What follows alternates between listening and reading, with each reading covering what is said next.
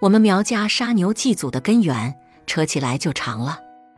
传说神农时代，西方恩国有谷种，神农张榜布告天下，谁能去恩国取得谷种回来，愿意亲生女儿加嫁公主许配给他。加嫁公主是神农七个女儿中最美丽的一个，鸟见翅儿软，兽见腿无力，比花花褪色，赛月月无光。谁不想同他成亲？谁不要同他成双？只因西方的恩国太遥远，去了就回不来，即使回得来，也是七老八十的人了，哪里还能配到公主加价？所以无人来接皇榜，神农很是失望。恰好这时有只黄狗含着榜文进宫来，神农一看，原来是宫中的御狗羿落。神农问道：“你能去恩国取谷种吗？”易洛点头摇尾，表示能去。神农微笑说：“那很好，明天启程。”第二天天一亮，易洛出发了。他爬山涉水，经历千辛万苦，最后到了恩国。那时秋收已过，恩国皇仓里堆着金黄的稻谷。易洛爬进仓去，滚了又滚，沾了一身稻谷，爬出来就往回跑。国王同二大爷发现了，就骑马追来。国王的马跑得很快，季洛眼看要被抓住了，他猛回头一蹦，跳上马去，一口将国王咬死了，就无人再敢追来，易洛才安全回到家里。神农得到谷种后，只安慰易洛一番，不提许配加价的事了。他见易洛不乐，就问：“你取得谷种回来，功劳很大，将你永远养在宫里好吗？”易洛站着不动，头不点，尾不摇。神农又问：“我封你为少公好吗？”易洛站着不动，头不点，尾不摇。神农再问。我选宫中最美的姑娘配你好吗？易洛还是站着不动，头不点，尾不摇。神农大怒，要杀易洛。老公在一旁奏道：“太公息怒，不可杀易洛。你张过皇榜，布告天下，有话在先。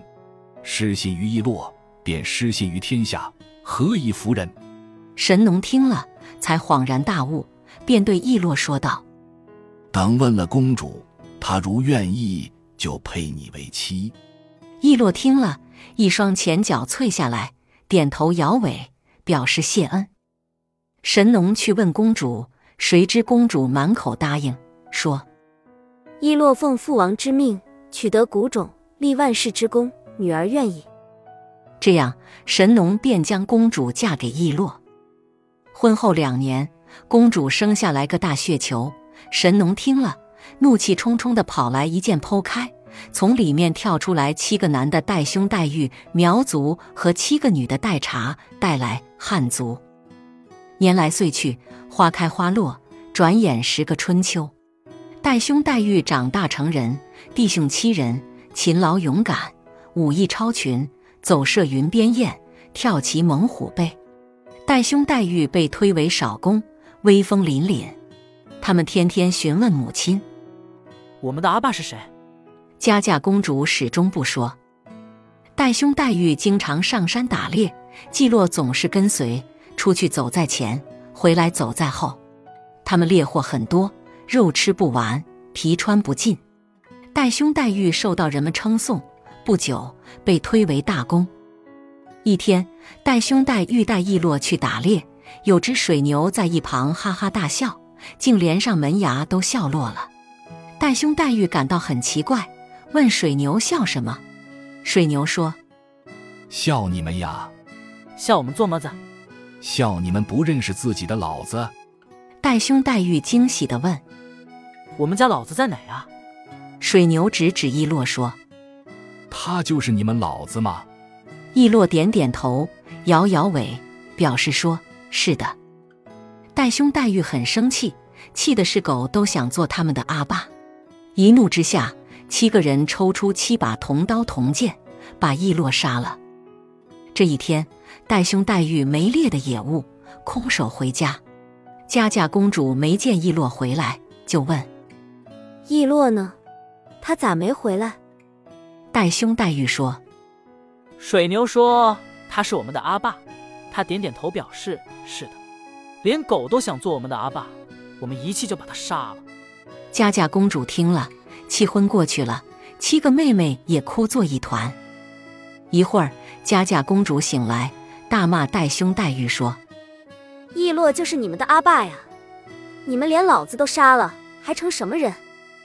佳佳公主要杀戴兄戴玉，弟兄七个苦苦哀求道阿妈，我们实在不晓得啊，错杀了阿爸，我们是无意的，饶了我们吧，阿妈。：“七个带茶带来也替哥哥们求情。”佳佳公主就是不依，人们都来为戴兄戴玉说情，佳佳公主还是不依，一定要拿他们的脑壳来磨刀。最后，神农也来了，亲口传旨。戴兄戴玉无知误杀，免于死罪。水牛不该多舌多嘴，罚他世代为人犁田耕地，今后还要杀来祭祖。后来，佳佳公主也死了，戴兄戴玉和戴茶带来兄妹们商议，尊封阿妈佳佳为奶龟，阿爸亦落为马沟，并杀水牛来祭奠。苗语奶龟马沟就是神母狗父。